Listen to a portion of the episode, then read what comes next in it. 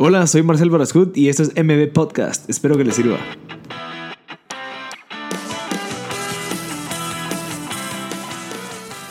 Hola a todos, gracias por sintonizar MB Podcast. Estamos en el episodio número 22 con Yara Argueta, que es una mujer ejemplar.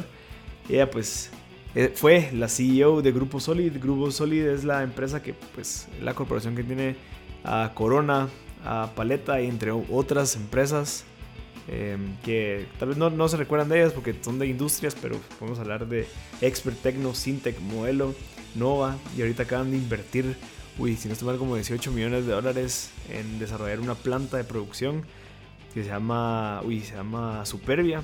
Entonces, para quedar en el contexto, esta mujer, Yara Argueta, fue la que logró pues convertir a Grupo Solid en lo que es ahora. Ella ahorita pues ya, ya no es CEO, pero está, es miembro de la junta directiva de esa empresa. O sea, eh, sus consejos, su experiencia, su sabiduría vale tanto que ahora pues dirige al, al CEO. Es interesante porque su trayectoria creo que puede inspirar a mucha gente que está dentro de empresas, que quiere pues eh, crecer dentro de la empresa que está trabajando, cómo fue que lo hizo, qué conllevó. Creo que es mucho trabajo duro, pero ahí van a escuchar, pero eh, es súper interesante. Eh, gracias a todos por, por sintonizar mi podcast de nuevo, muchas gracias y por favor espero que les guste ese episodio. Si saben de alguien que le pueda servir que le pueda cambiar la vida, por favor compartirlo y espero que les guste. Ya estamos en línea, Yara. Gracias, Marcel. Buenas tardes, gracias por la invitación. Eh, nuestra compañía somos una compañía principalmente pinturera y bajo el negocio de pinturas tenemos cuatro empresas. Eh, la más grande es Pinturas Corona, la pintura buena, que quizá tus escuchas mayores te recordarán mucho de ella. Eh, ese es uno de nuestros negocios. lo que hacemos es que vendemos pintura a nivel centroamericano a más de 6.500 ferreterías y somos pues un negocio que lo que permite es que ferreteros puedan eh, crecer su negocio y además darle acceso a consumidores finales de una pintura buena, buena calidad a un precio accesible. Es un negocio. El segundo negocio son pinturas paleta, las tiendas paleta, 72 tiendas que tenemos en Guatemala a nivel nacional y ahí atendemos al consumidor final directamente, un segmento socioeconómico un poco más alto que el que atendemos con Corona, con más servicios, con más valor agregado. Eh, luego tenemos otro negocio, el negocio Saite, que es el B2B, donde atendemos a las grandes cuentas que ya no buscan pintura para embellecer, sino para recubrir. Eh, entonces estamos hablando de eh, las cementeras, las refinerías, los ingenios, ¿verdad? Ya atendemos a, un negocio más B2B. Y luego también la otra división donde atendemos a los más merchandisers, que son supermercados, tiendas por departamento. Entonces es nuestro negocio principal, pero también hay otros negocios, un negocio de aplicadores. Eh, broches y aplicadores. Somos la única fábrica de aplicadores en Centroamérica. Eh, también eh, tenemos una sociedad con un negocio de empaques. y esos son los principales negocios de, ¿Y todos estos fueron fundados en Guatemala o fueron algunas compras o algunas Mira, el, el, negocio realmente parte de la familia Ascoli. Ellos abren una tienda de pinturas paleta en el centro de la ciudad de Guatemala y poco a poco comienzan a abrir las tiendas, a crecer en el número de tiendas. Eh, ponen su propia fábrica de pinturas. En el momento donde ellos abren, ellos importaban pintura, luego comienzan a comprarle a un productor local, que es Gliden en ese entonces en Guatemala. Eh, luego ponen su propia fabriquita de pinturas chiquita, y luego viene la etapa de la, de la guerra eh, civil, del conflicto armado en, Centroamérica, y entonces Gliden decide salirse de Guati, de, de, Centroamérica, de hecho, y entonces venden todos sus negocios. Y la familia Ascoli, en una, pues Mike Ascoli, realmente él... Eh, en un momento de, pues de, él es un hombre bastante arriesgado, digamos, en los negocios, sin tener capital, él se endeuda y compra a Gliden el negocio. La, representación de Guatemala. Sí, así es. Y entonces, pues, sobre todo más que la representación, también eran las marcas, pero lo más importante era que era la fábrica. Mm. Y era una fábrica grande con la que ya pues comienza a abastecer Centroamérica. De hecho, compra la fábrica de Guatemala, la de Salvador, la de Honduras y la de Nicaragua. y las junta todas en Guatemala, en Villanueva. Oh. Luego hace una compra del negocio Corona, era una fábrica bastante pequeña. También guatemalteca. En Guatemalteca, sí. La compra siendo chiquita y deciden que esa va a ser la marca insignia que van a impulsar para Centroamérica en el negocio wholesale. Y entonces eh, así pues va, va creciendo hasta convertirnos hoy en la compañía de pinturas más grande de Centroamérica. ¿Qué significa wholesale? Es mayoreo. Mayoreo. Venta mayorista, ah, sí. Mayoreo es cuando llegas como, digamos, en la paleta, digamos, al consumidor final. Este, tu mamá y tu hermana, ¿verdad? Van a comprar pintura para la casa. Pero hay una persona que quiere revender pintura y entonces nosotros le mayoreamos a él, él, él hace el detalle, él hace el retail, ¿verdad? Entonces llegamos a un ferretero y ese ferretero lo revende al consumidor final. Y bueno, si quieren su historia la tocamos un poquito más adelante, pero por favor. Eh, me gustaría saber mucho desde su infancia. ¿Cómo era usted, Yara? ¿Cómo fue que, que, que despertó todo ese interés por, por, ser la mejor? Literal, literal, ¿cómo es que, cómo, cómo comienza todo? Y creo que es por su mamá. Sí, totalmente. totalmente desarrollemos a su mamá porque me interesa muchísimo. Fíjate que, que el hay dos, hay, hay, dos etapas en mi vida importantes, tales que son las que me forman, ¿verdad? La primera, sin duda, mi mamá. Eh, mi mamá es una mujer que eh, la historia de ella es mucho más interesante que la mía. Eh, ella, te cuento que nació en una aldea que se llama Jesús María. del Río Hondo, Zacapa. Es una aldea muy pequeña en el kilómetro 145 de carretera Puerto Barros. Eh, y ella nace eh, pues eh, en una situación económica bastante complicada, es la más mayor de seis hijos, de seis hermanos, y para dar solo una relatividad de, lo complejo de la situación es que ella lavaba la ropa de sus hermanos en el río. O sea, donde vivían no había pila, pues. Había que caminar al río y en la piedra lavar la ropa y eso, y eso hacía ella. Em, luego ella, pues tiene unos padres que evidentemente visionarios porque la mandan a estudiar, ¿verdad? Y ella estudia en el Colegio Amigos de Chiquimula. Y estudiaba en la mañana una carrera y en la tarde otra. En la mañana secretariado, en la tarde era eh, contabilidad. Y luego entonces la mandan a la ciudad con unas tías y se viene a vivir a los 17 años con unas tías a la ciudad. Pero nuevamente, pues todo, cuando ella está estudiando en la mañana y en la tarde, era con muchas eh, carencias, ¿verdad? Eh, ella cuenta que le dan cinco centavos para el viaje y el pasaje y la comida y los ahorraba y no comía todo el día para comprarse unos aretes o alguna cosa así, ¿verdad? Entonces, eh, pues con, con, bastantes dificultades, ¿verdad? Muchas dificultades. Así que viene eh, a la ciudad. Una mujer muy creyente, también muy religiosa en ese entonces, ahora ha cambiado sus, sus creencias, ah, por cierto, por dificultades de la vida, ¿verdad? Pero eh, ella viene a la ciudad y entonces pues conoce a, un señor con el cual se casa, ¿verdad? Muy jovencita, en la época donde todavía se casaban muy jóvenes. Y em, bueno, para no contar toda la historia de la, parte sentimental, pero ella al final tiene ocho hijos, yo soy la número ocho. Adicionalmente adoptó a dos hijos más, o sea que crió a diez. Oh.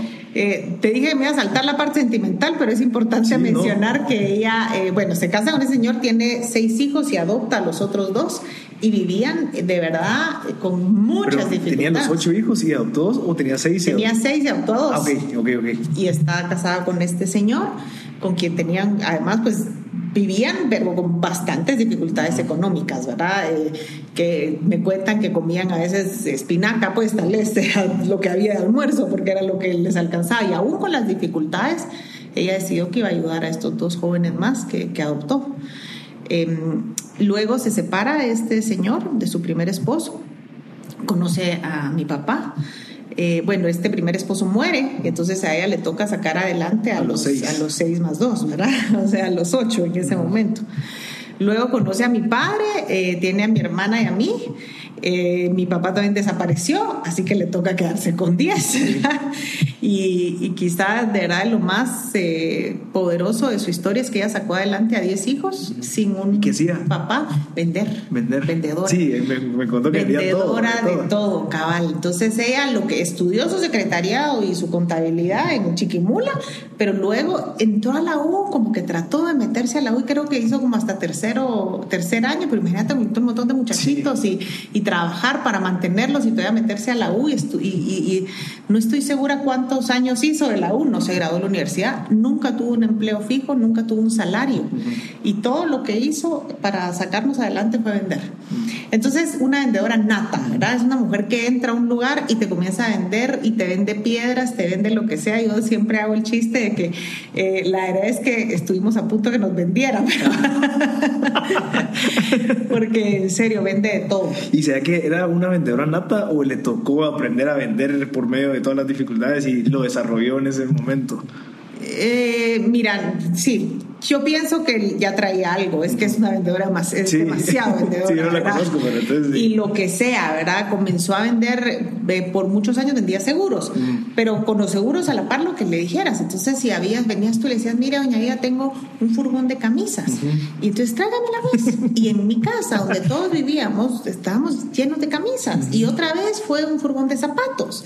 Y vivíamos en medio de los zapatos. Los zapatos y las camisas estaban en la sala, en la cocina, en el baño, en donde Había zapatos, ¿verdad? Y, y si pinturas, pinturas, casas, casas, viene raíces, terrenos, acciones de, digamos, antes había una cosa que se llamaba el Club La Montaña el Club Campestre La Montaña. digamos que ahora a pensar en un club de golf o baja, ¿verdad? algo así. Entonces ella todos los domingos se levanta a las 5 de la mañana para ir a vender acciones. La gente que estaba en la puerta vendiendo acciones, ¿verdad? Para cuando eran los invitados. Entonces, em, siempre ella, em, una mujer que, trabajó de sol a sol, ¿verdad? Eso sí, se levanta a las 5 de la mañana y, y a, comenzar a trabajar, ¿verdad?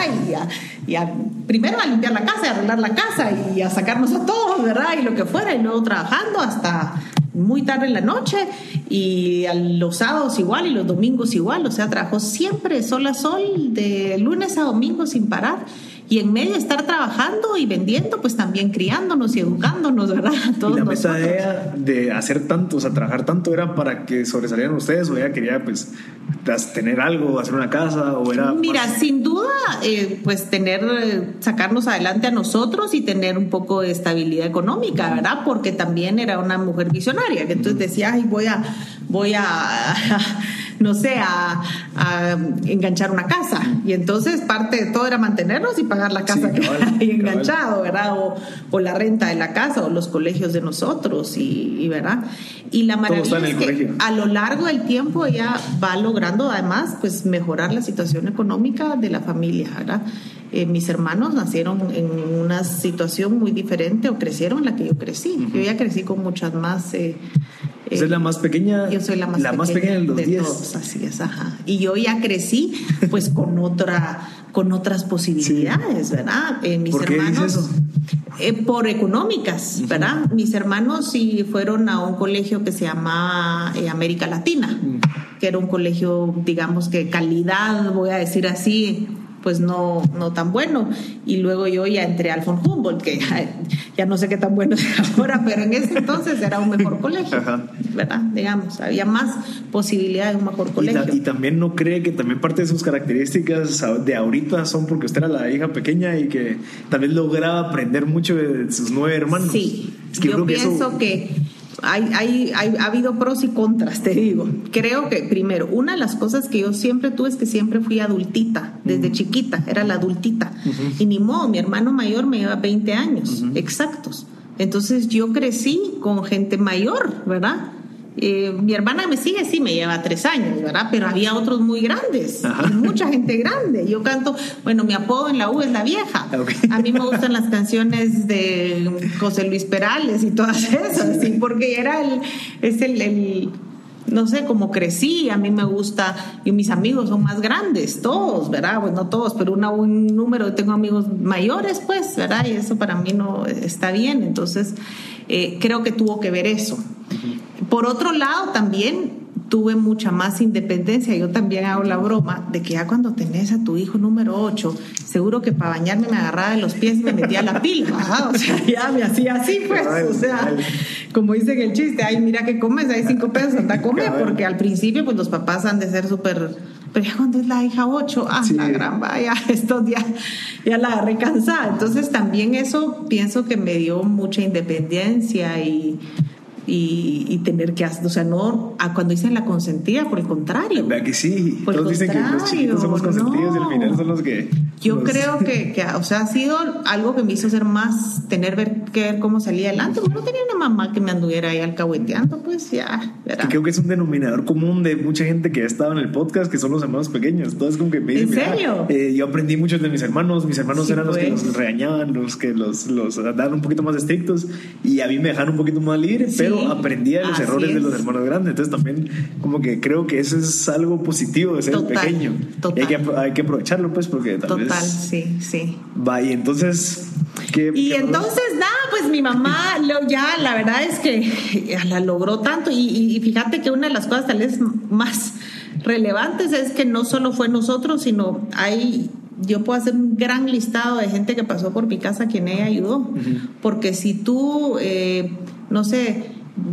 venías de Shela y no tenías dónde dormir y te conocía no sé qué, venite a la casa y nos juntábamos, no solo éramos un maral nosotros, ¿verdad? Nos juntaba y ahí estaba para la otra persona y siempre hubo comida, siempre hubo una cama para alguien más, pero listado hay gente, pero pasó cualquier cantidad de gente por mi casa. ¿Qué tal? Le apuesto que también usted aprendió bastante esa gente. Eh, igual. O sea, usted absorbe un montón de, cositas de toda la gente con la que se relaciona. Total. Así que es una mujer que ha ayudado mucho, ha ayudado mucho y, y es un ejemplo, un motor. A la fecha sigue trabajando, sigue vendiendo, ¿verdad? Eh, ahora yo digo que ya no gana mucho, pero sigue vendiendo. Eh, ella entra a cualquier lugar y toda la gente donde llega la quiere escuchar. Eh, te va a regañar, solo te mira y te comienza a regañar. ¿Y qué cree de, de, su mamá? ¿Qué fue lo que mejor le absorbió a usted? O sea, que esa, esa, esa no sé, ese principio, esa, ese valor la verdad. La verdad. La verdad. Hacer, decir la verdad. Decir la verdad. Ser honesto con las personas y también con uno mismo, solo.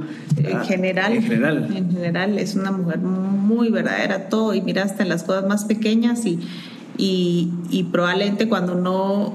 En el, en a lo largo de la vida, hará cuando no puedes decirlo, para mí es así como que ella es el ejemplo de, y, el, y algo, un, un juez importante, ¿verdad? La verdad, lo otro sería vender.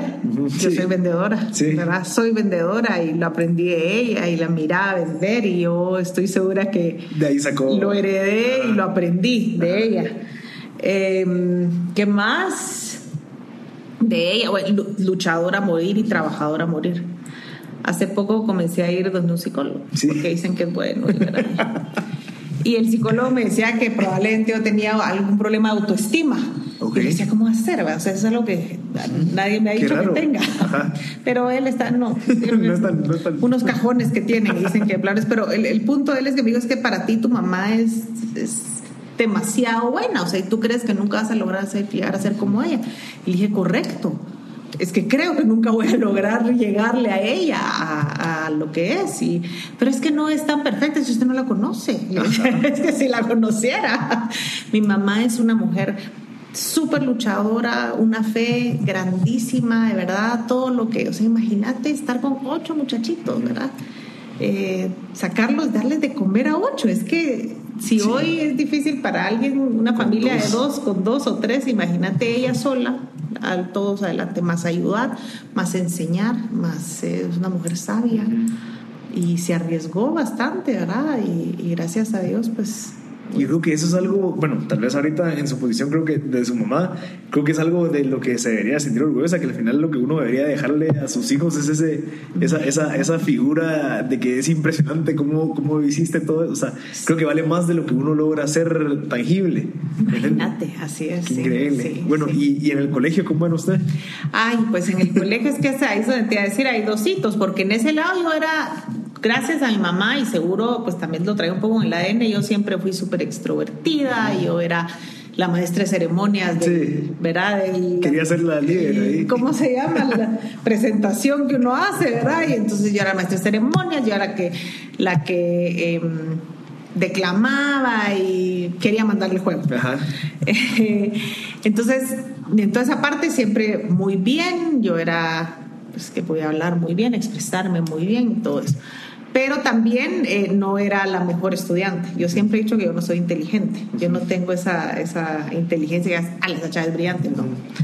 Eh, y entonces, y, y, un poco lo que se sentía, o lo que en ese momento el típico de que los que eran nerds eh, o sea, los mejores eran nerds y eso era ser como loser, ¿verdad? Entonces no quería ser de los mejores, pero tampoco quería ser la última. Entonces era como promedio, ¿verdad? Medio, medio ahí nada más. Entonces la llevaba y la pasaba, era alguien que sobresalía en el colegio por ser extrovertida y verdad y probablemente era la que le alegaba siempre a la profesora y la que la profesora castigaba y todo eso era yo. Eh, nunca perdí una clase nunca nunca porque tampoco era ser de las últimas verdad pero tampoco era reconocida como la nunca o sea no era cuadro de honor no ¿verdad? Eh, así que eh, ese era, digamos, que mi, mi, mi promedio. En, en, ese momento, para mí, mi plan de vida era en tercero básico, terminaba tercero y me iba a meter a, a sacar secretaría trilingüe, que iba a ser mi valor agregado. Porque como estudié en el von Humboldt y mi mamá de veras le, le, entró esa visión de decir, primero meternos en un colegio donde aprendiéramos alemán. Uh -huh. Nosotros íbamos a hablar alemán y no inglés. Ese sí fue medio no tan bueno. Sí. Eh, pero entonces, además, ella nunca nos compró ropa de moda, ni tuvimos el reloj, ni teníamos la piñata en Mac, ni nada de eso, porque no teníamos plata, ¿verdad? Y, y lo aceptaba, que es lo bueno también, ¿o no? Que pues ahí te caía de... mal, probablemente, sí. ¿verdad? Ya ese, además lo querés, sí. ahí te sentís como, ah, yo no tengo. Le apuesto que ahorita usted dice, bueno, qué bueno que fue así, porque si no, yo estaría todavía ahorita tratando de, es, sí. de ser alguien que no. Sí. Porque, ojo, o sea, ella nos sacó adelante, pero había dificultades, pues, ¿verdad? O sea, yo cuento, digamos, que el, el, pagar el colegio nunca tuve en, en, el, en el año, era raro cuando tenía notas, okay. porque no tenía notas, bueno, habías pagado, no estábamos al día, y bueno, gracias a Dios no perdíamos clases, okay. y ya cuando ya eran los finales, mamá, hay que ir a pagar, y mi pobre madre no sé dónde hacía para ir a prestar dinero o lo que fuera para, para pagar los colegios, ¿verdad? Entonces sí, había dificultades bastantes. Yo usé la ropa de mis hermanos, pues, y, y así para abajo, y era... Tocó. Pues sí, pero en medio de todas esas dificultades nos mandado a Alemania en, en la final de año. Ok. Entonces era un poco sí. ¿De tercer curso? De, desde yo, la verdad es que fui a Alemania para los 10 años. Ah, ok. Siempre para que se fueran a ver cómo era. Para ver otro mundo. Yeah. y para aprender el idioma. Pero te repito, o sea, en mi casa no se comía carne todos Ajá. los días, una vez a la semana, y frijoles era el, la comida diaria, ¿verdad? O sea, y con esas dificultades nos mandó a Alemania. Pero tal vez. Se imagínate esa visión, Ajá. ¿verdad? De decir, pucha, es más importante que se vayan a Alemania a que coman jamón, pues, Cabal. pues, ¿verdad? O, entonces. Interesante. Eh, digamos que el, el, ah, bueno, entonces como por el mismo tema de Alemania y eso, entonces el ser secretaria trilingüe iba a ser mi, uh -huh. mi asset y de, o mi valor agregado. Y, y, pensaba estudiar en la U, probablemente publicidad o algo así que se oía como. ¿Y por qué pensaba como, eso? Porque todavía no tenía claro qué era lo que quería. Dijo, bueno, sí, eso... no, la verdad es que nunca tuve claro qué quería hacer. Uh -huh. Nunca tuve ese, quiero ser bombero, quiero ser uh -huh. arquitecto, quiero ser médico. Nunca tuve algo, ¿verdad? Entonces dije, ah, pues eso suena también cool, sí. ¿verdad? eh, así que, ah, porque además, eh, mientras estábamos en el colegio, yo trabajé desde muy chiquita. Ya. Yeah. Eh, bueno, primero desde los 10 años, en las vacaciones. Eh, con mi, depende, no, fíjate que, bueno, la verdad es que, mira, quiero ver, a los 10 años, ajá, yo me fui a Alemania y regresé, y cuando regreso, así es, claro, es que comienzo a vender la primera vez de puerta en puerta. Ok, ¿Y ¿con eh, su mamá o mi, No, es que mi mamá, y estaba vendiendo productos para bebé. Ok. En la casa, otra vez, va, la casa había inventario, sí. había talquitos, había lociones, había todos los productos para bebé, así Ajá. como decir... Eh, Sí, las marcas de ahora, este era Medco se llama.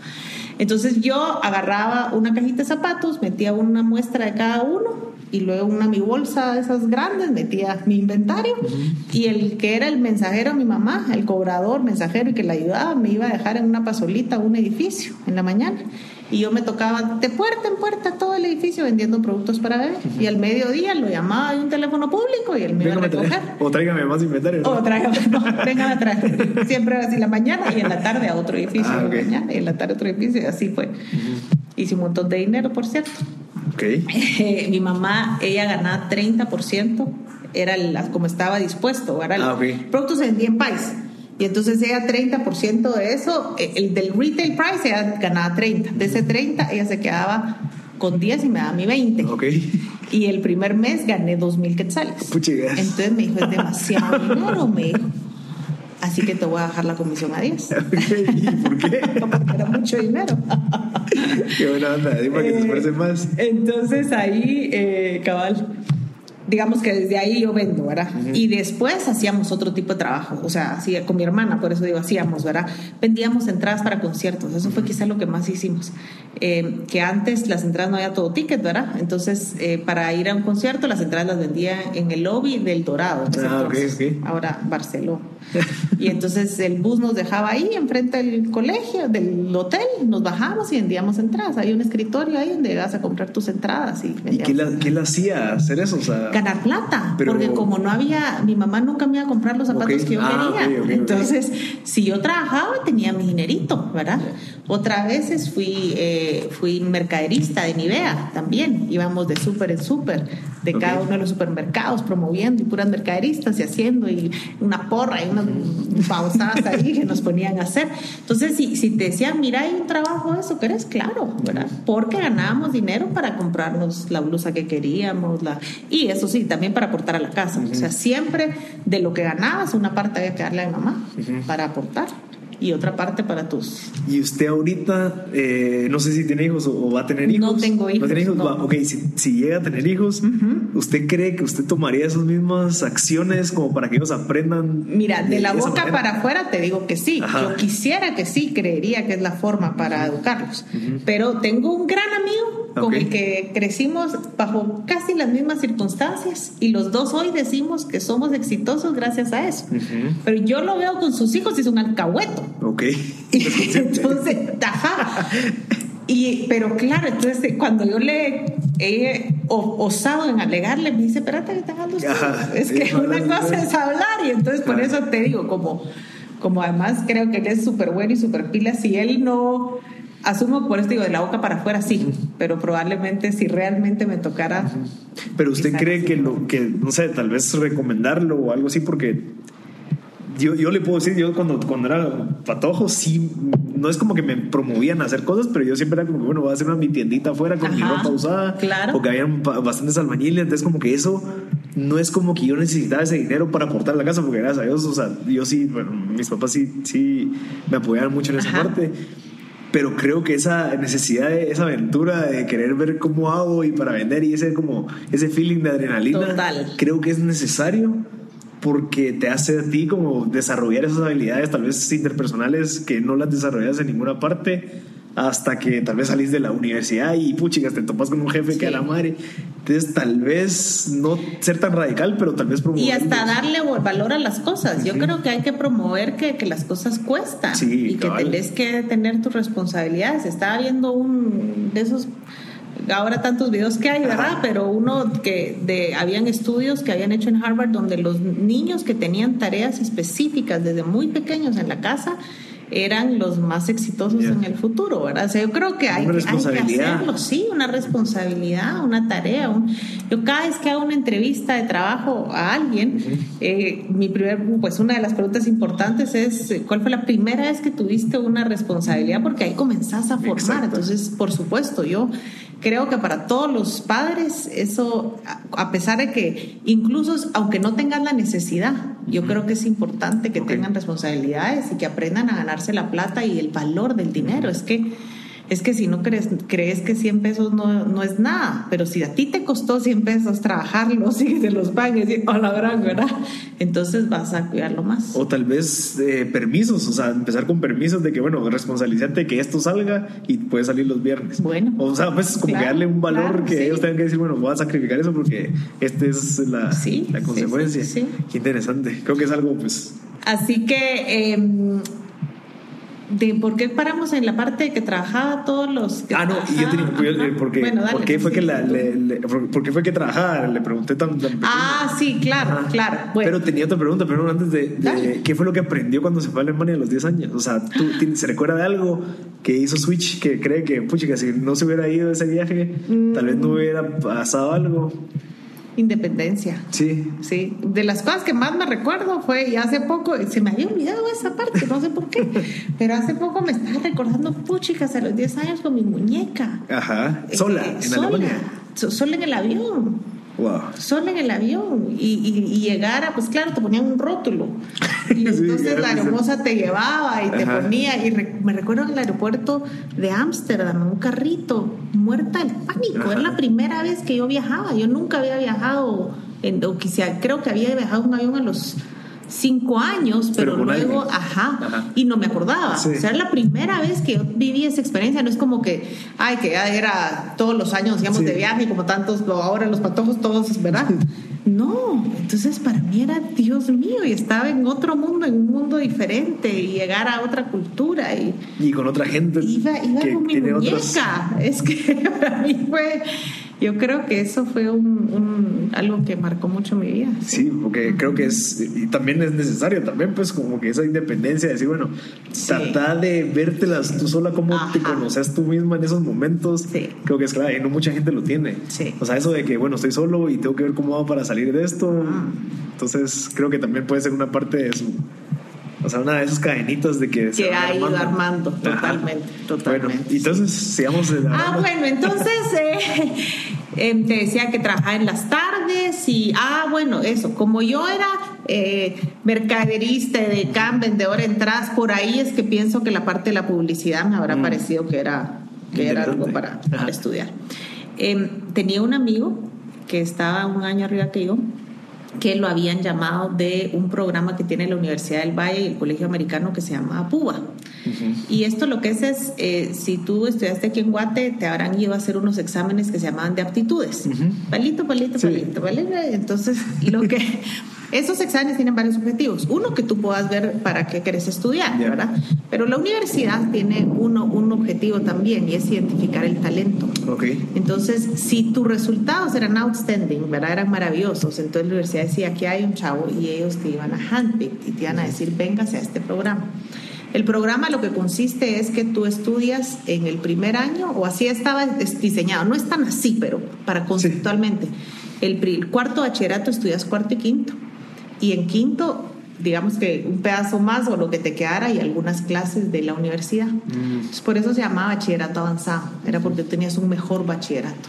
Entonces lo que ellos dijeron es el talento está repartido en el mundo, en el mundo, en, todo el país, ¿verdad? En Guatemala.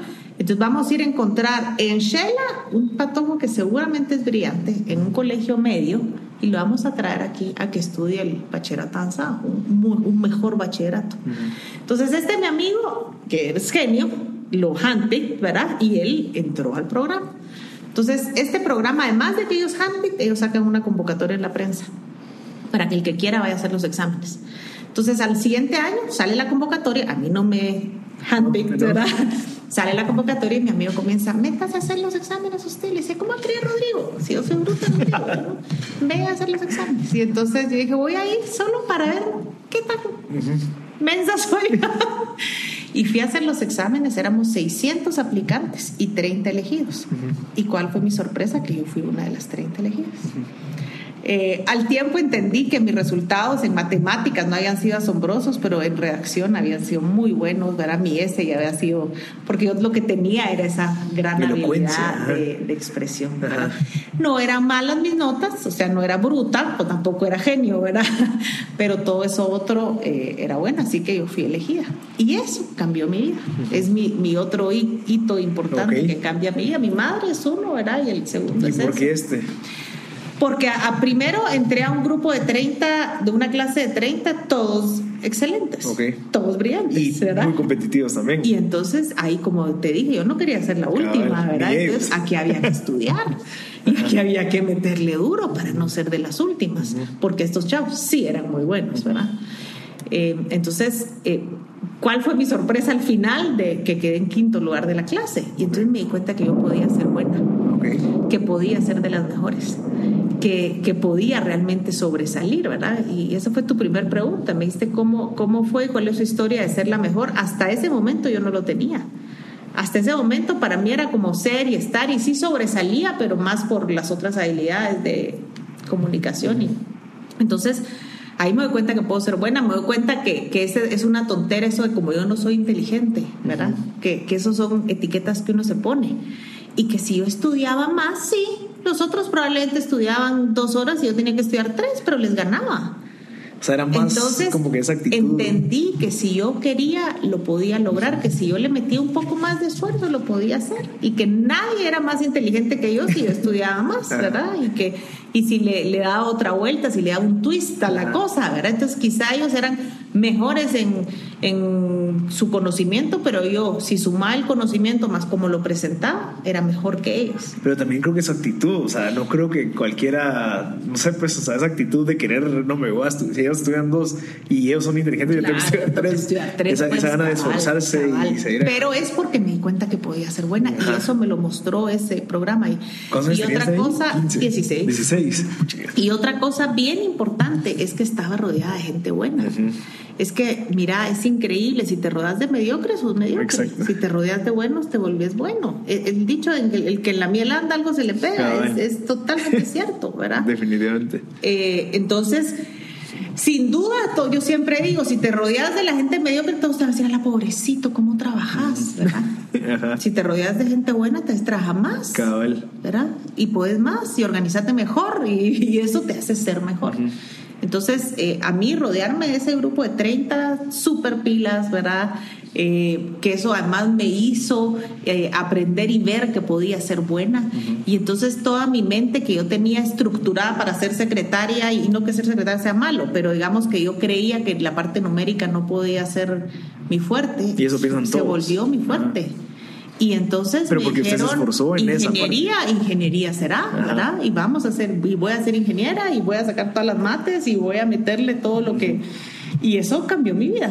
Y entonces de ser, de, de pensar que de trabajar en publicidad y eh, pues fui ingeniera, estudié ingeniería y logré además eh, pues graduarme con todos los méritos en la universidad. fui la número uno eh, en promedio de todas las especialidades de ingeniería. Summa cum laude, además fui representante estudiantil eh, no solo ante la Facultad de Ingeniería, de las pocas mujeres, ya había una mujer que fue el, el año anterior Sí. que yo, eh, pero además fui la representante estudiantil ante el Consejo Superior con el rector y los decanos, que los 11.500 estudiantes los representábamos dos y éramos dos mujeres, por cierto. Wow. Y fui representante también y entonces nuevamente me di cuenta que si estudiabas un poco más y te esforzabas más, lo podías hacer. ¿Y no cree que por esa parte de esforzarse tanto en estudiar tuvo que sacrificar algo? Y si sí, ¿qué fue? Dormir. Dormir. Sí salía, con, o sea, sí socializaba, sí, hacía todo lo que hacen. Éramos los más parranderos, ¿Ah, sí? además. sí. Pa- no los más, porque tal vez había unos más, sí, había unos más parranderos que nosotros. Pero éramos un grupo, el- el- esa, esa promoción de la U, de veras que ha, ha sido una promoción pues muy buena porque éramos súper parranderos y pero también éramos bien estudiosos Ok. y gracias a Dios este grupo nos ha ido muy bien en la parte pues profesional eh, habemos muchos muy bien ubicados, eh, con crecimientos, carreras súper exitosas. Y éramos, o sea, no, no éramos no salir, eh, no, ¿verdad?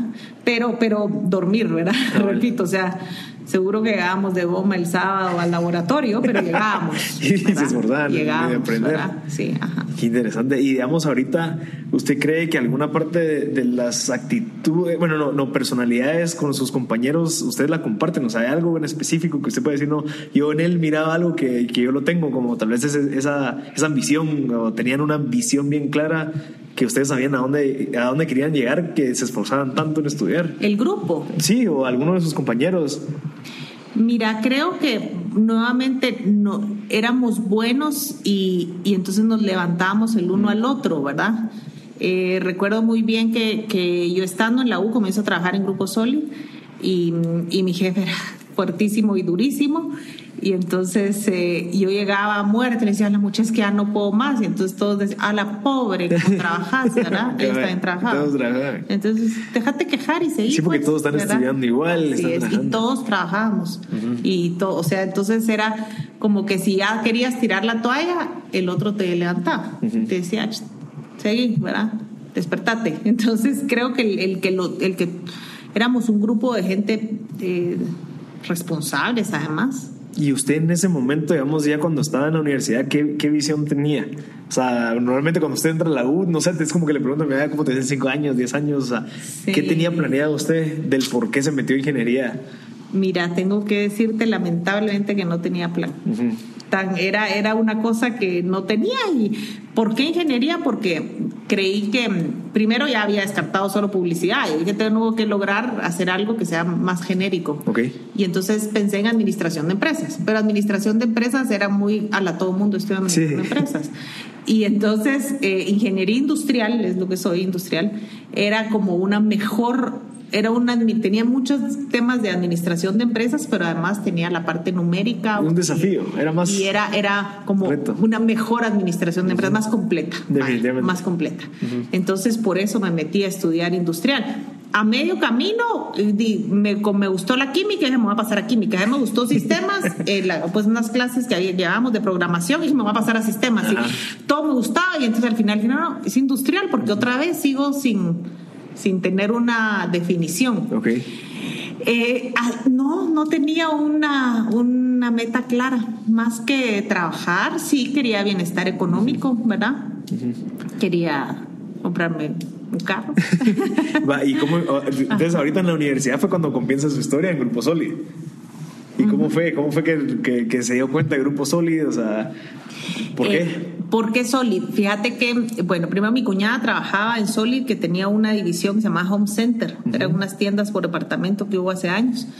Y ahí y, Grupo Solid firmó una alianza con PriceMart. Fue cuando PriceMart vino a Guatemala Grupo Solid el socio local. Y entonces hacen la firma y dicen van a contratar gente. Y entonces le dije a mi cuñada, mira, ¿verdad? van a contratar ahí personal. Sí, dije, buenísimo. Y ese es un lugar pues que suena cool otra vez, ¿verdad? Así que em, voy a, a, Villanueva, ahí estaban las oficinas y en la recepción me llevaron mi, siempre cuento, me dieron mi solicitud de empleo, la llené y, y pasé, comencé con un proceso con el de recursos humanos. Seis meses, ¿verdad? Eh, no, la verdad es que primero hago la entrevista. Eh, paso con la gente de PriceMart y me dicen, ¿usted está estudiando? No, aquí tenemos, estamos, la gente estudia full time, full time y hasta las 10 de la noche, nos tiene que ir a las 5. Sí. Pero entonces el de recursos humanos de Solid que estaba contratando para PriceMart y, y para Solid también le parecía interesante. Y entonces me manda con el presidente de Solid y dice, esta puede ser un asistente de él. Entonces me entrevistó el presidente de Solid y no le gusté. ¿Y usted ya había trabajado antes? ¿Me contó en dónde? Sí, ya, mira, después de todos los trabajitos que tenía, ¿verdad? Sí, sus emprendimientos, se podría decir, pues porque... Pues no. No. no porque sea empleada de, mercaderista o de ah, vendedora o de entradas o de lo que fuera. Eh, luego vendí joyas y cosméticos los primeros dos años de la U. Ahí era así lo que mi mamá hacía mucho, era en oficinas, vender joyas, cosméticos y así. Em, y luego entré a trabajar a el IGA, el IGA Libros, ahí estuve pocos meses. Luego entré a la AGPG, la Asociación General de Publicistas de Guatemala. Eh, ahí estaba. Siempre se con la gana de publicidad. Sí, yo creo que sí, cabal. ahí estuve dos años en la AGPG. Ajá. Y, y, ahí es donde digo, ya tengo que ir a estudiar algo más, a trabajar algo donde aplique más la carrera, pues ya estaba en último año de la U. O iba, estaba al final, es, cuando llego a, a Solid estaba en el, en el, en el cuarto año, por ahí, ¿verdad? Más o menos, sí. Entonces, em, bueno, voy a la entrevista con Mike. Mike le parece que no soy la candidata para ser su asistente. Él tenía tres asistentes. Un asistente que yo cuento que era la súper inteligente que lo ayudaba con los planes estratégicos y los presupuestos y así otra asistente que le llevaba su agenda, sus llamadas, ¿verdad? trabajo un poco más de organizarlo y, él, y otra que yo decía era la patoja chispúa con moto, que tenía que hacer todo lo demás. eh, digamos que comprar los regalos para las visitas, eh, tener los pasteles listos, hacer la minuta de la reunión, no sé qué, ¿verdad? Como no era la más pensante, pero tampoco era solo la agenda, sino de hacer un poco más. Entonces, para ese puesto me habían visto, pero no, a Mike le parecía que no era la indicada. Y entonces seis meses más tarde, eh, él llega a un montón de asistentes que no se quedan, que no aguantan o que él despide o lo que sea. Y entonces cada vez el de recursos humanos le decía, mira, qué papá. Y decía, no, mira, no. Y al fin, eh, el, pues, el Mike, ¿verdad? El presidente dice, bueno, pues tráigala, tráigala, pero va a ver que en dos meses se va, antes de dos meses se va a ir. Y entonces yo entro como la asistente esta, Patoja Chispo. Eh, comencé trabajando como asistente de Mike, entonces, no, no. es que es un destino. Ah, yo pensé que sí tenía moto. No, no, es patoja, eh, es una broma, como ah, se busca patoja chispudo moto. Era como que hace de todo. Entonces eh, entré a trabajar eh, como asistente y bueno, ¿verdad? Sí, los primeros meses que quería huir, tal cual todo lo dijo, porque él es súper duro, muy exigente, eh, difícil, eh, presiona, pero también es la persona que me, que me formó. Ese es un tercerito importante en mi vida, ¿verdad?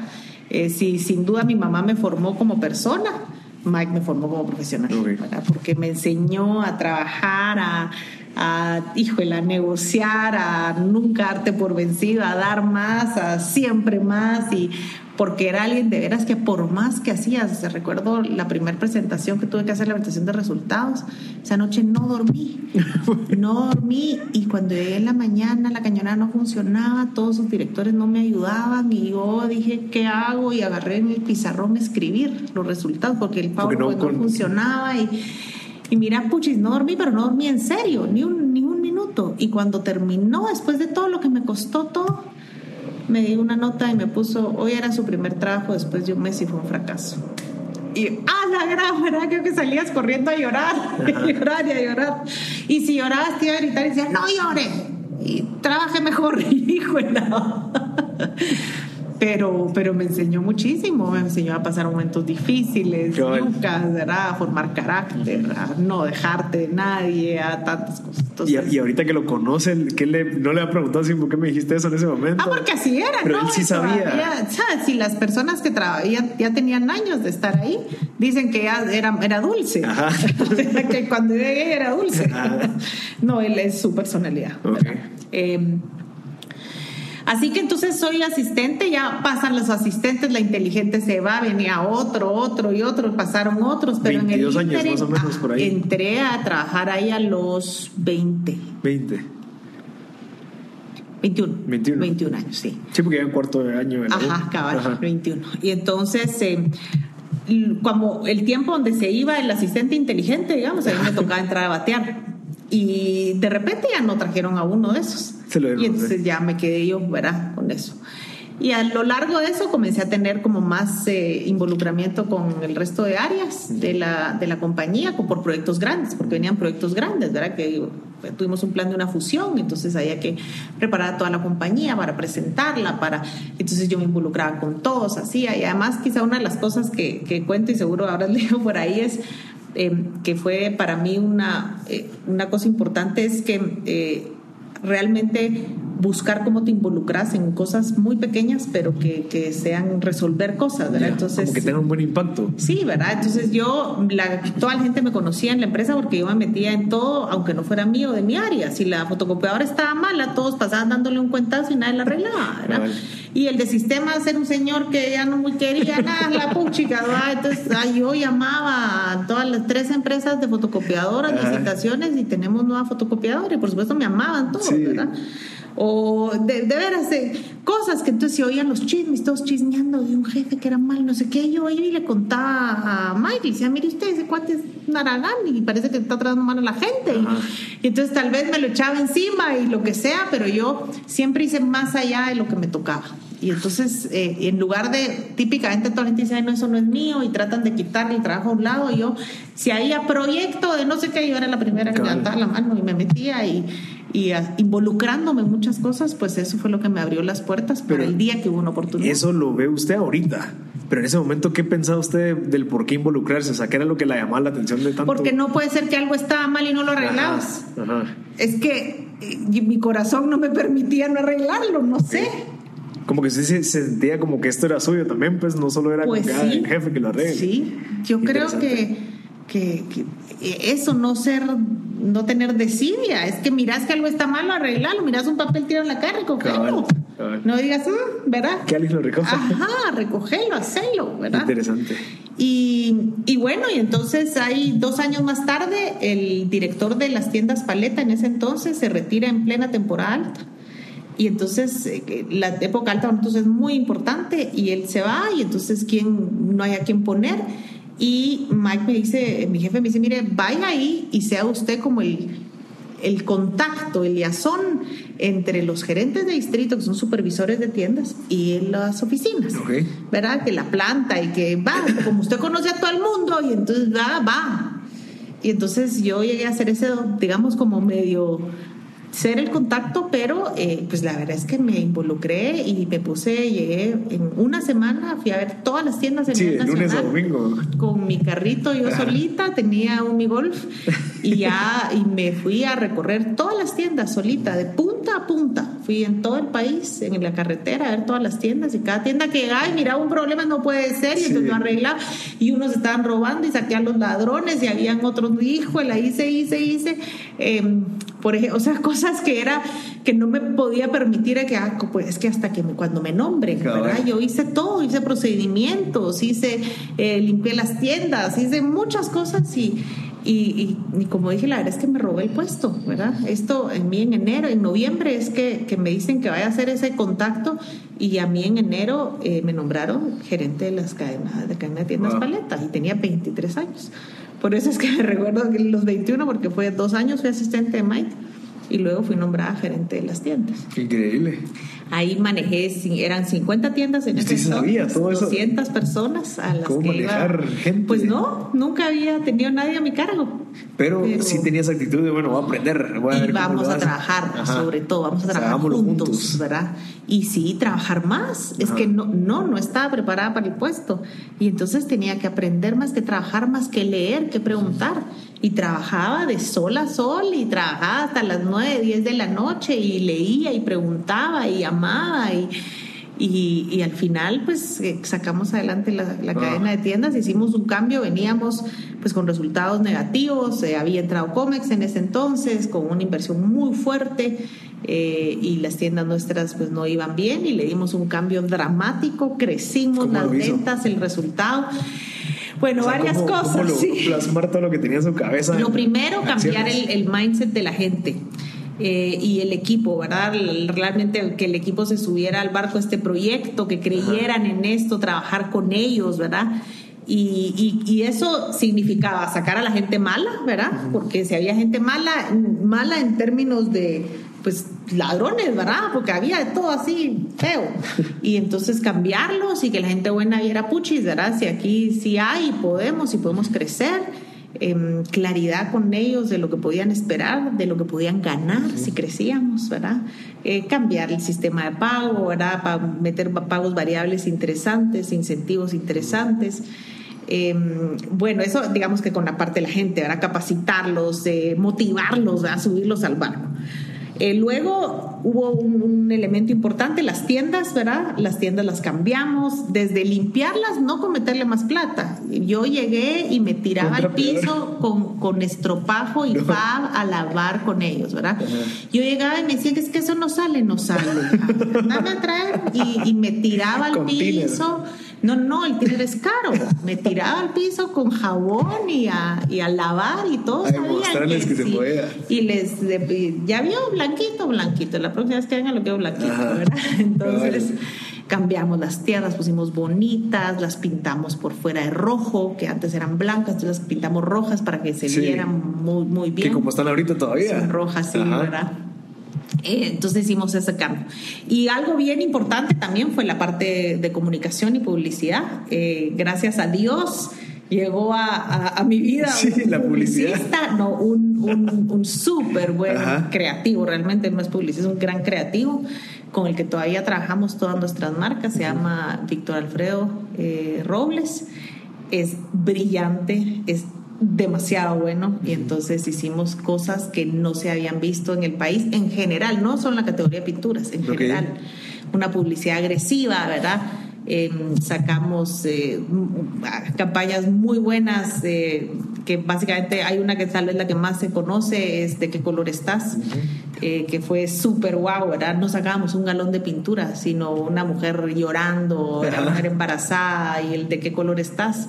Y eso, puchicas, hizo mucho impacto.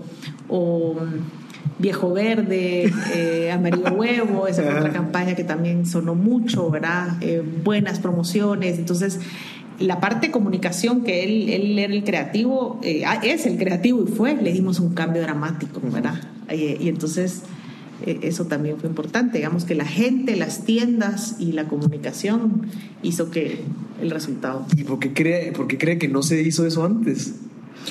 Em, mira, sí. Me queda re mal cuando dicen, qué buena pregunta, pero qué buena pregunta. es que nunca me la habían hecho.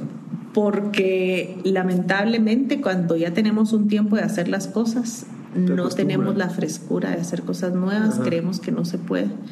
Y te digo creemos porque ahora probablemente me pasaría lo mismo. O sea, si hoy voy a decir critico a los que estaban antes, yo seguro soy hoy igual que ¿Alguien, va, alguien va a decir, a ¿por qué no hicieron eso antes? Exactamente, porque te acostumbras, porque tal vez cuando has recibido tanta reata o tal vez cuando has probado tres cosas y no te salen, ya es esto no sirve, ¿verdad? Y lamentablemente te acostumbras. Y yo te diría que hay que, por es, es, no es tú cambiarte, renovarte, y yo por eso hay que cambiar a las personas de los puestos cada cierto tiempo. Si tú ves las grandes compañías en el mundo, nadie pasa más de cuatro años en una posición, lo rotan. ¿verdad? O te vas a otro país o te vas a otra posición, pero tú no ves aquí al, gerente de Philip Morris más de tres o cuatro años al frente, tiene que venir otro. Porque, porque tiene que venir alguien que piense diferente, que, que, se anime, que se arriesgue, ¿verdad? Entonces, em, Qué buen punto. Eso, eso es. Una lección para todos los gerentes que están escuchando, total, los dueños de empresas. Total, sí, sí, sí. Y, y ahorita, ¿cómo, ¿cómo llegó a volverse ya la, la presidenta? Bueno, entonces paso al frente de la paleta eh, cuatro años y con, pues, gracias a Dios, muy buenos resultados. En, en ese entonces, Mike decía que él se va a retirar. Él, él es el dueño y era CEO en ese entonces, y él dice que se va a retirar como CEO pero que a quien pone abajo, entonces va a nombrar a tres vicepresidentes eh, por un periodo de dos años y de ellos va a elegir a uno. Pero les puso alguna prueba, les puso una meta. Pues nos puso, dijo que nos iba a hacer, que él nos iba a meter y que nosotros hiciéramos un plan de trabajo, ah, lo que íbamos a hacer los tres y que él iba a estar ahí, ¿verdad? Porque entonces los tres teníamos que ponernos de acuerdo, presentar un plan, presentar un presupuesto y comenzar a trabajar. Entonces yo fui una de las tres eh, vicepresidentas nombradas. Y entonces éramos... La única mujer. Sí. La única mujer. Éramos un triunvirato, ¿verdad? Y bueno, los triunviratos no funcionan. No. No funciona en ningún tipo. Si vas a la política de Guatemala, todos no duran mucho tiempo porque precisamente no hay alguien que tome las decisiones y los riesgos, sí, ¿verdad? Entonces, eh, a los seis meses, pues ya esto no está funcionando, ¿verdad? Estamos, además, cada uno tiene su forma en estos, estos, eh, perdón cada uno de nosotros, ¿verdad? Estos vicepresidentes. Y entonces, eh, seis meses más tarde, a mí me nombran presidente ejecutivo de Pero porque destacó o por Sí, mira, te diría realmente porque era del grupo de los tres la vendedora. Ok, la que se, sí, la, que tenía las habilidades que usted cree que de pequeña las Te diría que, que eh, de los tres eh, había uno experto en el negocio, él había hasta sido pues eh, el administrador o mano derecha de Mike por 26 años. Ese hombre conocía el negocio perfectamente en todas sus aristas si, cual, si hubieras tenido que apostar, todos hubieran dicho que él era el próximo presidente. Pero era, era un hombre muy numérico, muy plantas, muy químico, muy... Y ojo, pero súper bueno. Él tuvo un, tiempo un, negocio a su cargo, el negocio Corona, y le fue re bien en los resultados, ¿verdad? Pero, pero como su espíritu no era de ventas, no era su, su calling, su todo, mercadeo, ¿verdad? De esa parte no, era un hombre muy numérico. El otro era un amigo mío de la universidad con quien entramos juntos a Solid. No, miento. Yo entré dos años antes y luego ya entré a la Solid. Pero éramos eh, y somos, seguimos siendo súper amigos. En la U estudiamos juntos y, y él es súper numérico él sí es brillante. Eso no, no, te lo conté, pero en la U eh, mi gran incentivo era ganarle a él. Ah, Entonces yo, y además como este sí era brillante, este sí iba a dormir a las 2 de la mañana, yo seguía estudiando hasta las 4. El único objetivo era ganarle a Ariel. Si le ganaba a Ariel, me ha ido bien. No importaba cuánto sacaba nadie más, solo ganarle a él. Eh, entonces Ariel era el otro vicepresidente y que era súper numérico y yo la vendedora. Entonces, yo te diría que el tema de ser vendedora, eso fue lo que, lo que me... Tengo una pregunta con eso. Usted dice que las personas eh, en el tema de las ventas no eran buenos de la manera que ellos expresaban y se vendían hacia, hacia el presidente o el tema de ventas de la proyección o el, ventas al consumidor, estrategia. Mm. Y, mira, y, no es que no lo puedan hacer, es así como yo también puedo hacer el trabajo numérico financiero pero, pero no me sale natural, ¿verdad? O sea, me tengo que esforzar un poco Sí. más. Es- todos podemos hacer todo, ¿verdad? Eh, pero yo tenía una facilidad mayor de poder identificar una oportunidad Ya. de cómo desarrollamos. O sea, tú venís, me presentás una idea y te digo qué bonita, pero no vende. Porque no tiene diente, Ajá, ¿verdad? Y entonces te diría, pero ¿sabes qué? Si le das esto y le haces estas tres vueltas, eso va a pegar. Ya, ok. ¿verdad? Entonces, tal vez ese, ese diente Ese y feeling ese también. feeling y esa parte de, de, um, entender un poco más de cómo comunicar ese, ¿verdad? ¿Y cómo cree que desarrolló ese feeling? O sea, que viene desde, desde su infancia. Mira, yo sí creo que ahí todos tenemos un ADN más hacia un lado que a otro. Sí. Eh, y luego creo que pues con la experiencia y practicando, ¿verdad? Como todo. Porque, porque hoy tengo súper buen diente, también tal vez no súper buen diente, pero tengo buen diente para la parte numérica. Ok. Yo miro estados financieros de una empresa y rapidito puedo ver dónde están los problemas, pero porque lo hice muchas veces, Ya. ¿verdad? No porque sea mi coli. Ajá. ¿verdad? Así que entonces me eligieron a mí como presidente. Eh, yo paso a ser presidente. El- el- la persona que había estado pues mucho tiempo como mano derecha, Michael, se retira. Pues, Indudablemente fue como un golpe que no era él el presidente, ¿verdad? Y el otro vicepresidente sí se- se, se queda. salió. Se salió, sí. Sí, es el ego que. Pues es difícil, ¿verdad? Imagínate, para cualquiera sería difícil. Y, y luego, eh, pues Ariel es el vicepresidente y fue vicepresidente los 11 años que yo fui presidente y hoy es el presidente. Ah, ok. Eso. Sí, sí, porque ahorita, es ahorita está la, presidente. la parte de la junta directiva. que Sí. Usted decidió salirse de CEO. Es correcto. ¿Y por qué? Ah, esa es otra pregunta.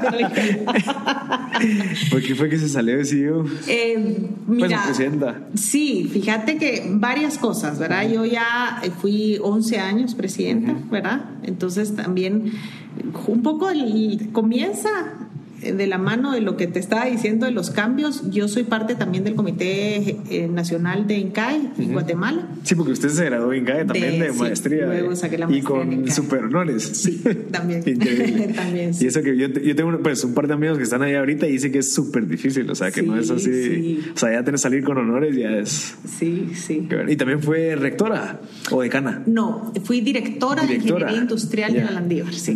¿Y eso a quién le da tiempo?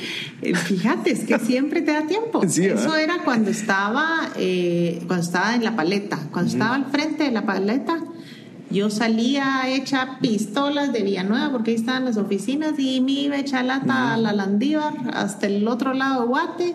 Di clases un tiempo Ajá. y después ya estuve al frente de la, de la carrera, tratando de cambiar el pensum y haciendo cosas diferentes. Y, y luego fui un año directora de carrera y, mm, y ahí fue donde ya me nombraron presidente de Solid. Ya tendría que viajar muchísimo Sí. porque Solid pues, opera a nivel centroamericano y ahí era un reto totalmente diferente. Eh, voy a regresar ahí antes de la salida Ok. porque vas a regresar. Pero eh, ya ahí eran seis países los que estaba a cargo, tenía 28 años. Puchiga, sí. Eh, en ese entonces eran 700 y pico empleados, eh, seis países, tres plantas de producción, las tiendas, las oficinas, operaciones propias en todos los países. Ya era un negocio mucho más grande, entonces era algún reto mucho más grande y ahí sí dejé la parte de ser director de carrera porque ya Sí, prioridades también. no podía. Ajá. Entonces, eh, pues ahí eh, entré a, la, a Solid siendo presidente y dedicándome a eso específicamente durante 11 años. Mire, y un día normal suyo cuando era presidente, no, si quiere hablemos un día normal cuando era CEO de, de, Ajá. de- de la cadena. ¿Cómo era un día normal suyo? O sea, ¿qué hora se despertaba? ¿Cuáles Ah, eran primero en en la Ajá, paleta. Y después cambiamos bueno, a... la verdad es que te diría que Sí, no igual. mucho. Creo que sigue, siguió como muy igual.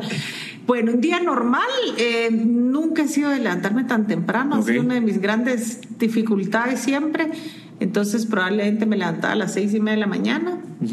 Eh, como mujercita es más largo y más complicado estar listo. Eh, así que llegaba a la oficina a ocho y media, probablemente. Era, nunca era de las que estaba a las ocho puntual. Si había reunión, sí, claro, ¿verdad? pero no era así como Pero sí desayunabas así. eh, no, ¿o no, no, era levantarme, arreglarme, ir al salón, ya te dije cosas de Ajá, mujercita, ajá. eh, levantarme, arreglarme, salón y llegar. Es que en Villanueva había que llegar hasta Sí. Villanueva. No era tampoco cerca. Bueno, igual cuando luego las oficinas se pasaron aquí al Géminis y llegaba a la misma hora. Sí. Me costaba aparte levantarme Ajá. temprano. Eh, llegaba a la oficina y comenzaba a trabajar, desayunaba en la oficina. Ahí me comía algo siempre, ¿verdad?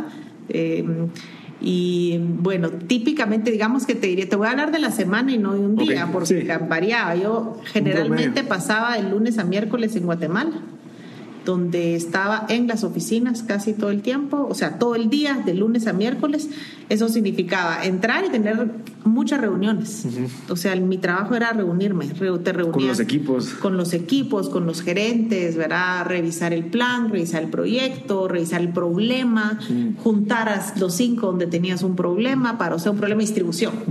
¿Y por qué está llegando tarde? No, es que estos los de venta están mandando las facturas tarde. No, es que el otro está haciendo no sé qué. Entonces, juntabas al director de operaciones, al director de ventas, al de mercado, porque el de mercado había sacado tarde la promoción, el de la planta porque no sabía. Entonces decías, va, mucha Entonces, ¿cómo hagamos un procedimiento y cómo lo vamos a arreglar? O sea, una reunión, digamos, de ese tipo o de evaluación a la gente, ¿verdad? Dependiendo como, o de hacer presupuestos, o de plantear, o de recibir a un proveedor, o de atender un banco. Entonces, digamos que muchas reuniones. Em, y eso era de lunes a miércoles. Em, almorzaba en las oficinas, ¿verdad? Siempre. Y ahí comía ahí, ¿verdad? Rapidito y sí, ¿verdad? Y después seguías, ¿verdad? Terminaba, yo me iba a mi casa a las nueve, nueve y media de la noche, todos los días, ¿verdad? Todos los días. Bueno, mientras estuve en la paleta, siempre llevaba trabajo a mi casa y seguía trabajando en la casa hasta mucho más tarde. Y entonces para mí, digamos que en mi cabeza no era tan malo llegar a las ocho y media porque trabajaba hasta las doce, doce de la noche, ¿verdad? Em, luego ya siendo eh, CEO, tomé la decisión de no llevar la computadora a mi casa. Y eso era puchicas, trabajar más rápido porque no me voy a dar la compu. Y como estábamos en Villanueva, salir después de las nueve y media me da miedo a irme sola. Entonces había que meterle duro y duro, duro y a las nueve, nueve y media para afuera porque era muy tarde, ¿verdad? Em, ya aquí en Géminis pues era, era más fácil, pero ya ahí ya me volví más, o más madura o más aragana, porque ahí yo me puse la norma de que a las 8 de la noche tenía que salir, que no podía seguir trabajando después de las 8 de la noche. Mire, yo estoy seguro que no todos los días eran tan buenos, pues, o sea, ¿qué hacía usted como para, si nada se quedaba así como atascada en un problema? ¿Cuál era su manera de, de no sé, recibir creatividad? ¿O qué, qué, qué, qué, tips nos daría a las personas que se quedan así? Eh, parar, parar un momento y hacer algo. Yo tenía la gran ventaja de que tenía una puertecita, un balcón, ah, fumaba en ese entonces, entonces salir a fumar un par de cigarros, eso me da... Hoy ya no fumo, pero todavía parar y caminar un poco y salir y tomar aire y, ¿verdad? y hablar de otra cosa, salirte a hablar de otra, cualquier otra cosa y eso te da como que te... Luego preguntar, la gente no pregunta, la gente no pregunta porque les da miedo sentirse que van, este, ¿qué va a decir? Va a decir que soy tonto, va a decir que no sé, va a decir que no puedo. Siempre he preguntado, siempre. Eh, recuerdo muy bien que cuando, no, y cuando me tocó tomar mis primeras decisiones como presidente, decía, ¿será que le pregunto a Mike? A ver qué piensa. Y entonces decía, ala, no, qué clavo, ¿verdad? Y si mientras esté le puedo preguntar. O sea, peor es que meta la pata y no le pregunto, le mamá, mire, eso sí, este es el problema y pienso hacer esto. ¿Qué opina? Ah, no, resuelvan ustedes, no sé para qué, ¿verdad? Y entonces muchas veces me dijo si está bien o me lo mejoró. O me dijo, no sea bruta, está a punto de meter la pata, ¿verdad? Entonces, pero yo siempre pregunté, le pregunté a cualquier persona de la que conozca o sea, que conozca, que sepa de algo, yo le pregunto. Ahora, por ejemplo, estaba ayudando en un proyecto del país de, donde me pidieron que ayudara en la parte de comunicación y publicidad. Yo agarré las cosas y a, a la de Mercado Sol y vos me harías favor de revisarme esto. Y al creativo, ¿vos qué pensás de esto? Al otro, a la de que chava que sabe de redes, que conozco, y, y preguntar. Sí, y, y, entonces, en lugar de sentirme tonta o de menos, no, es tener los recursos para preguntar. Entonces, eh, cuando te trabas, preguntas. Y preguntarle a, hasta a alguien que creas que no sabe eso. Ajá, incluso hasta decir el problema también te hace a ti verlo desde Solo otro punto de vista. te hace ordenarte. Ajá. Decir, bueno, fíjate, cabal, voy a tener que llamar a Mike para preguntarle qué piensa, va, pero como con ese viejo corto, ¿va? No puedes andarte con historia. Entonces había que ordenar bien la historia, ¿va? Porque si lo llamabas y medio estabas desordenado, te pega tres gritos. Entonces tenías que planteárselo bien, casi que escribirlo tú y, ah, y ya en eso ya habías hecho un trabajo mucho mejor, ¿verdad? ¿Y usted sí cree en eso o en eso que dicen de que las mujeres, o sea, que es más difícil para las mujeres llegar a puestos altos? ¿Sí cree que es eso o es porque realmente, no sé, las personas que lo dicen no eran tan, no se esforzaron tanto? Mira, hay de todo, hay de todo un poco.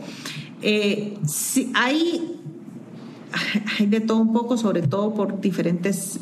Eh, la parte cultural.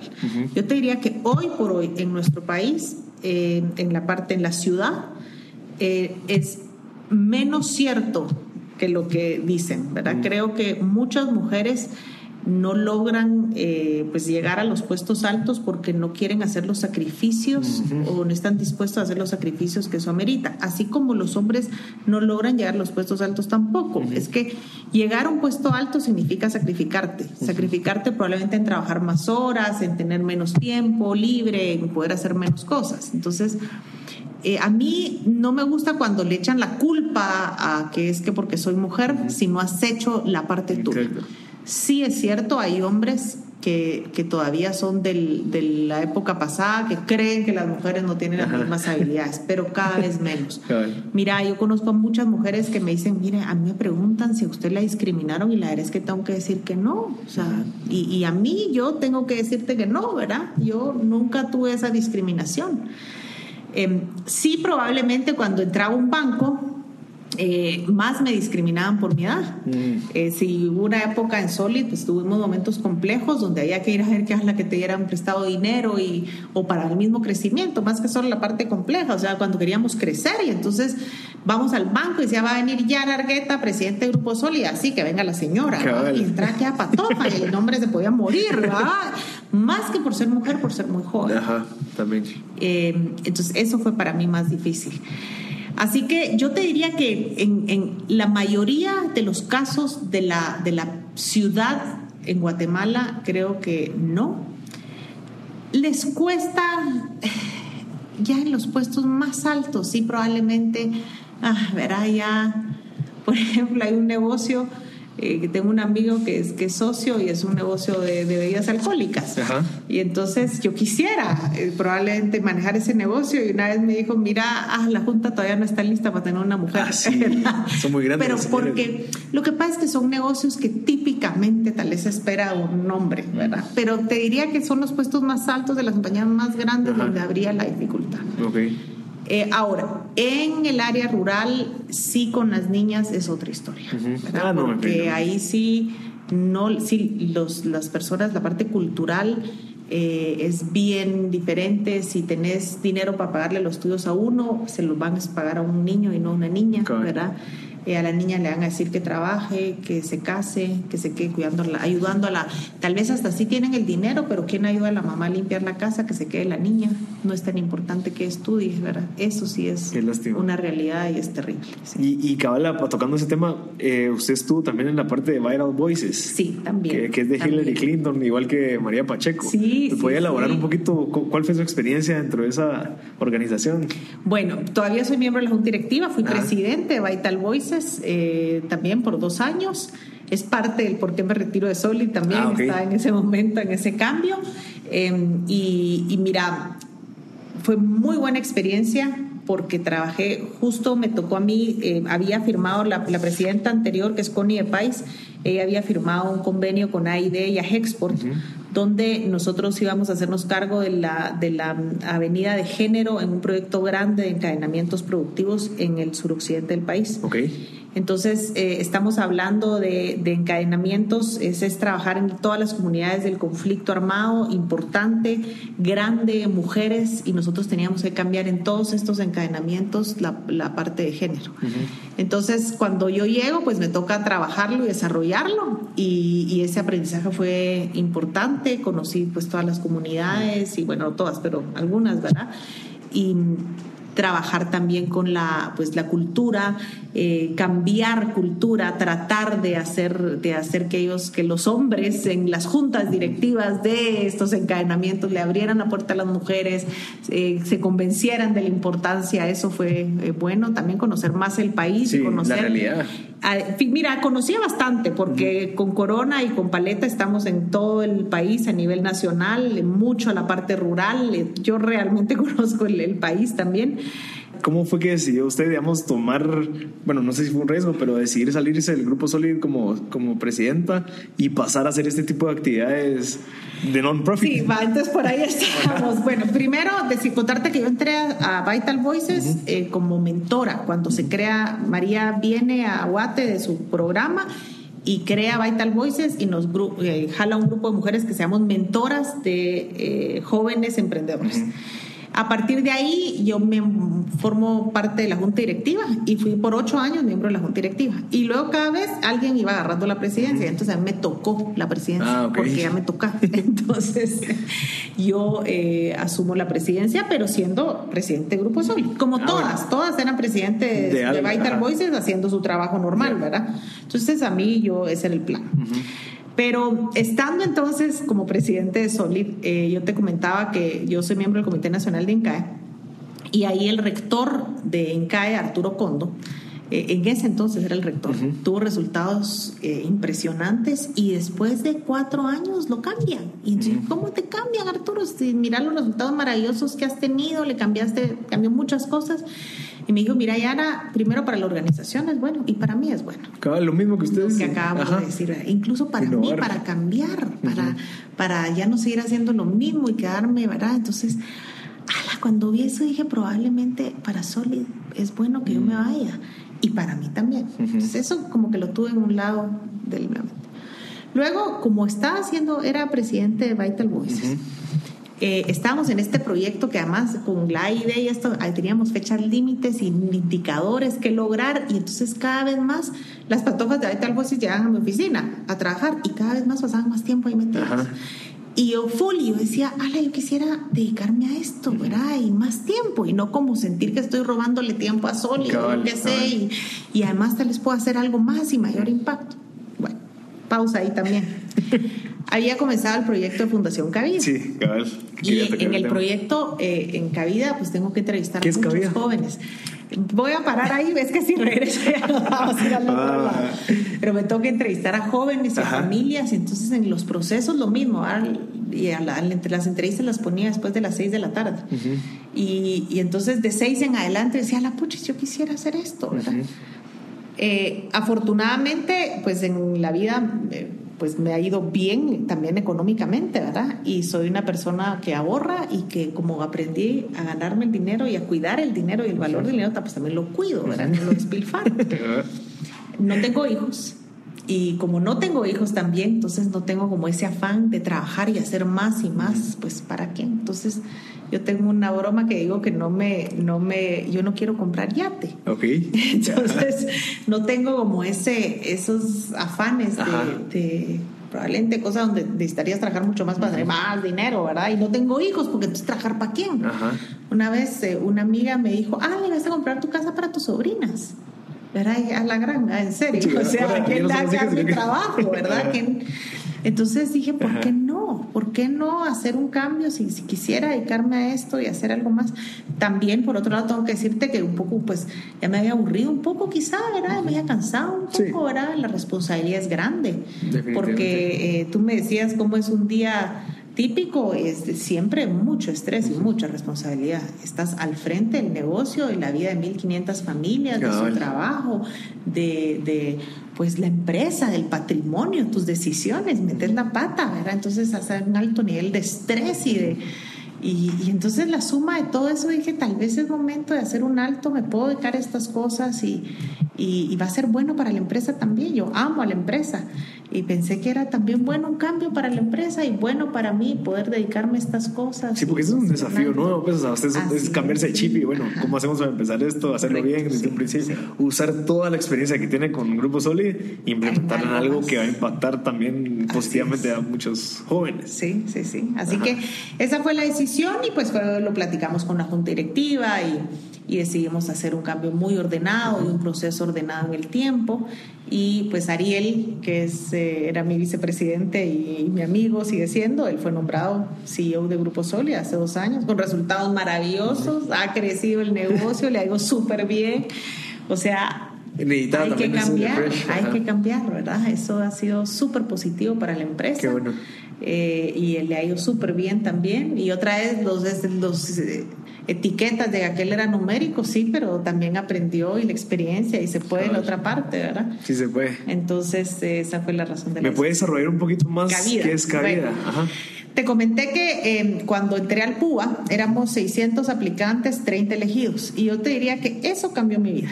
Si yo tuviera que decir las cosas que cambiaron mi vida, entrar al PUA, presidente sólido. Sin eso no hubiera sido presidente sólido. Entonces, eh, siempre he pensado qué pasó con el estudiante número 31. Ok. Él era tan bueno como nosotros, pero ya no recibió la beca. Ajá. Así que decidí crear la Fundación Cabida, cambio de vida. Así como el PUBA cambió mi vida. Entonces, lo que hacemos en Cabida es financiamos a jóvenes talentosos para pagarle sus estudios en las mejores universidades del país o algunas fuera del país incluso. Entonces, si tú sos súper brillante, súper bueno y no lograste la beca, ¿verdad? No queremos que te desperdicies y, y lo que vamos a hacer es prestarte plata para pagar la universidad y tú luego nos la vas a pagar cuando te gradúes. ¿Y cómo lo Si hoy a mí me hubieran tenido, me hubieran pedido que yo pagara lo que me dieron, lo pagaría con creces. Sí, porque valía la pena todo eso. Así es. Entonces, eh, bueno, mira, diferentes formas. Por ejemplo, trabajamos mucho ahora con eh, Zamorano, la Escuela Agrícola Panamericana. Es una de las mejores universidades en Centroamérica en la parte agrícola. Ellos tienen mucha gente que les aplica becas eh, y ellos hay dos tipos, ¿verdad? Unos que les dan y ya la otra parte no. Y la escuela es muy cara, cada año vale 20 mil dólares. Entonces les dan a, alguien que no tiene nada de recursos, le dan media beca, 10 mil. Pero el chavo no tiene para nosotros 10 mil. Entonces eh, ellos les hablan de nosotros y, nosotros les prestamos los otros 10 mil. Así con una tasa de interés, ¿verdad? Pero es una tasa de interés pues. eh, menor que el mercado, cobramos 7.5%. Eh, le damos crédito a gente que no tiene capacidad crediticia, digamos que típicamente la persona no tiene plata, no tiene dinero, no tiene... Récord, así es, ¿verdad? Eh, que un banco no le dan. si la persona le dan en un banco, le decimos que vaya al banco. Ah, Porque nuestro objetivo no es ser más barato, sino es ayudar al que no tiene oportunidad y, que, y, que, se va a perder el talento. al, al, típico que sí sale súper pilas del patojo y no, y, y, no va a poder estudiar en esa universidad, ¿verdad? Y se va a tener que ir a una universidad mala o no estudiar. Qué bonito. Entonces lo que hacemos es que damos el financiamiento y los fondos, eh, los fondos vienen de varios, primero de donantes, ¿verdad? Comenzamos, pues yo comencé poniendo los fondos iniciales y luego buscamos donantes que además quieran, digamos que tú me digas, mire, ahora de aquí yo le doy y ahí me paga usted, cuando los patojos pagan, usted me lo paga a mi de vuelta, ¿verdad? Entonces la idea es que, que podamos irlo creciendo. En este momento todavía no lo tenemos así masivo porque hay unas figuras legales que no he logrado resolver pero ahí está, eh, ahí está el desafío, es que si no todo lo haría. Así es, cabal, cabal. Ahí donde entra todo ese su, su, sí, su gana. bueno, sí que ya era para ir terminando. ¿Qué consejo le puede dar a una persona que está empezando un negocio? Que quiere tirarse al agua, que tal vez tiene, pues, quiere ser lo mejor dentro de la empresa, ¿qué le recomienda? Alguien que quiere comenzar un negocio, eh, bueno, no, no sé si, si, ya sabe cuál es el negocio, pero lo primero y es más importante es identificar el qué y en el qué.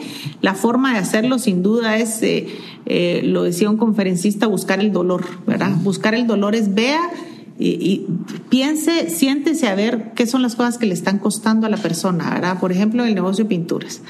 En el negocio de pinturas, eh, si yo quiero innovar y hacer cosas nuevas, lo que haría sería sentarme a ver qué es lo que hace una persona, ¿verdad? Cuando, ah, mire, el, cuate va a la tienda, trae la pintura, la recoge, llega a su casa, no tiene dónde mezclarla, mm. seguro que compró de menos o compró de más y luego no sabe qué hacer con los muebles y luego, entonces todo eso busca el dolor. Y al buscar el dolor, día, ¿y por qué no mejor hacemos una cubeta donde quepa directo y no haya que echarlo? ¿Y por qué no ponemos una empresa de aplicación? ¿Y por qué no hacemos, digamos que busca busque el dolor, busque lo que a la gente realmente le cuesta, ¿verdad? ¿Dónde está el problema? ¿Dónde está la dificultad? ¿verdad? Y, y si, si, encuentra el dolor, resuélvalo. Perfecto. Eh, eso sería para mí algo que... Y a una mujer que tal vez tiene esa gana de querer ser la mejor dentro de una empresa que, que tiene que escalar, pues ni modo, ¿qué le recomienda? que no se cierre ellas las puertas. Eh, creo que uno de los grandes errores que cometemos es que nosotros mismos decimos que como de plano no, como de plano a mí no me lo van a dar, porque como yo no tengo experiencia, como yo no sé de eso, y como de plano a él, no sé, el jefe no cree en las mujeres, porque también muchas veces nosotras creemos eso y lo ponemos en, excusa. Entonces, no cerrarnos nosotros las puertas. Yo siempre digo es, no se las cierre usted. Lo peor que pasa es que te digan que no. Cabal. Anda, trata y, y algo importante es robarse las oportunidades, ¿verdad? El- la típica persona que te dice es que como no me dan el puesto, es que si me lo dieran, Ajá. entonces hágalo, Búsquelo. hágalo como que lo tiene Ajá. y entonces va a venir el puesto, ¿verdad? Haga todo como que usted ya tiene el puesto y va a venir. Ok, ¿y un libro? ¿Algún libro que, que le haya cambiado la vida? ¿Alguno que esté leyendo ahorita? Eh, a la puchis, mira, que me cambió la vida. em, sincronicidad fue uno, es uno que tengo en mi mente. Sincronicidad. Sí, y es un el libro de liderazgo y es súper bueno. Em, el poder de la hora. Ah, ese Otro libro. libro que yo que bueno. recomiendo muchísimo porque pues también es en, en la parte personal. Un libro que me regalaron y también creo que es súper bueno, El servidor como líder Servidor como líder. porque parte de todo para tener éxito es ser un buen líder, ¿verdad? y, y ser un buen líder es realmente llevar a tu equipo a, a ser mejor, ¿verdad? No se trata de ti, sino que lo que tú logras hacer con tu equipo. Perfecto. No, buenísimo, Yara. Creo que con esto conseguimos buen contenido para la gente que está escuchando. Bueno. que gracias por su tiempo. Me alegra mucho, gracias a ti. Yara. Gracias a todos por haber sintonizado M Podcast. Eh, creo, espero que les haya servido. Creo que la historia de ella eh, también inspira mucho a echar punta, que sí se puede crecer dentro de una empresa. Obvio, todo, re- todo depende de cuánto esfuerzo, cuánta voluntad, incluso la creatividad que vos tengas para que las propuestas y las soluciones que vos brindes sean que de verdad importen. Pero sí se puede. Eh, muchas gracias a toda la gente que nos está apoyando, a todo el equipo de M Podcast, a los diseñadores, a los editores, a toda la parte administrativa. Eh, creo que no podría hacerlo sin ellos. Entonces, muchas gracias. Siempre de nuevo, por favor, síganos en las redes sociales, M Podcast en Instagram, M Podcast en, en Facebook. Eh, nos pueden escribir a info.mpodcast.net por si en dado caso quieren pues recomendar a alguien, eh, aconsejarnos algo, darnos un buen feedback o mal feedback si quieren. Eh, síganos en Instagram porque hacemos giveaways todas las semanas de los libros, entonces creo que les puede servir bastante. Y espero que se gocen este episodio. Y pues todos los viernes sacamos eh, el episodio del, del martes de la radio para que lo puedan escuchar y no se lo pierdan, porque hablamos de temas un poquito más deep y creo que sin dado caso ustedes me quieren escuchar a mí más que escuchar a la otra persona, pues nos pueden escuchar en la radio porque al final somos nosotros los que hablamos. Entonces, eh, si me quieren conocer más o aprender más de mí, ahí lo pueden hacer. Eh, muchas gracias y espero que les haya servido. Y si saben de alguien que les pueda servir, por favor, siempre compartirlo. Así que muchas gracias y disfruten M Podcast.